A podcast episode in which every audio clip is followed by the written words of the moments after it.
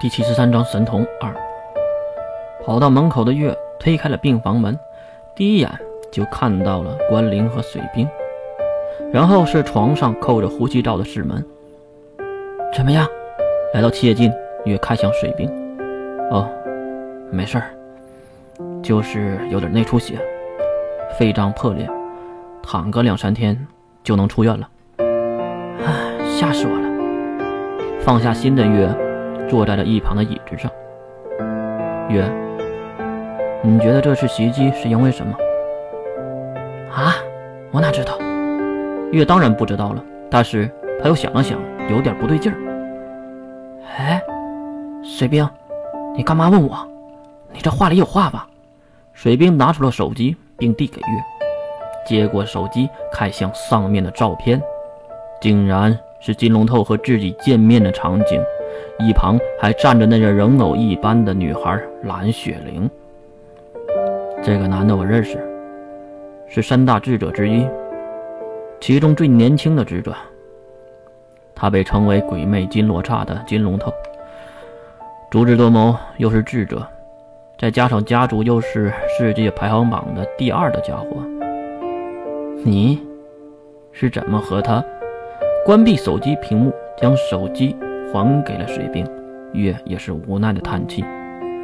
我和他有一个交易，他给我一些东西，我送给他一些我个人的情报，就这些。个人的情报，他不会对你有意思吧？月用奇怪的眼神看向水兵。你说什么呢？我是个男的，可是你的外表是女的。你这个家伙！一直没有开口的关灵竟然插话道。行了，你们两个要聊，到外面去，多影响师门休息。还有，金龙套如果对月有想法，那也是很正常。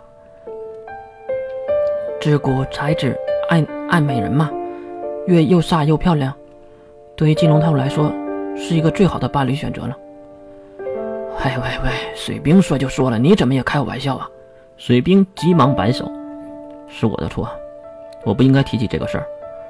不过我只希望，月你能提防一点那个金龙头，毕竟他太聪明了。月点一点头，哎，我知道，我会小心的。那我就先走了。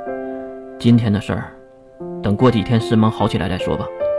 看着水兵嘴角已经干枯的血液，月就知道水兵也是受了伤的。好的，目送水兵离开。两个女孩关灵和月留在了室门的房间里。大概三天后，哎我去，你是不知道啊！水兵当时那一个龙门大跃，让场地瞬间就充满了清水，占据了地形的优势，然后再来一艘水手千华，封住对方的走位，然后小冰川结束战斗。这一套魔法。简直就是行云流水般的教科书一般的教课啊！哈哈，行了行了，你这是好了差不多了。病床上来回比划的世门说着那天水兵的战斗，当然还加了不少的幻想元素。屋内呢来了不少探病的同学和朋友。世门同学啊，真羡慕你啊，能和水兵和岳大人这样的人做朋友。几个小泥妹也是满脸的羡慕。那是当然，没办法呀，这就是机遇，机遇你懂吗？懂你个大头鬼！声音在门口传了过来，是四人组的其他三人：关灵、水兵还有月。啊，岳大人，琉璃月大人，水兵大人！屋内所有的同学都马上上前，看你活蹦乱跳的，应该是没事了吧？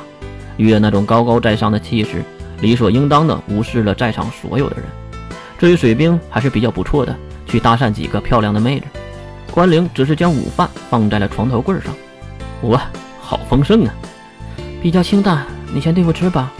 等你出院了，让如梦请你。